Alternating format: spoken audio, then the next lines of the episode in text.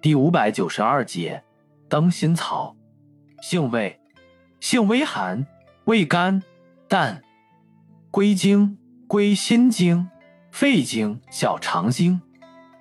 功效，清心火，利小便，属利水渗湿药下属分类的利尿通淋药。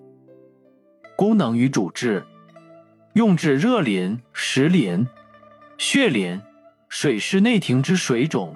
小便不利、肾炎水肿、心烦不眠、小儿夜啼等。药理研究表明，灯心草具有利尿、止血、抗氧化和抗微生物的作用。用法用量：一点五至三克，水煎服。注意事项：下焦虚寒、小便不津者禁服。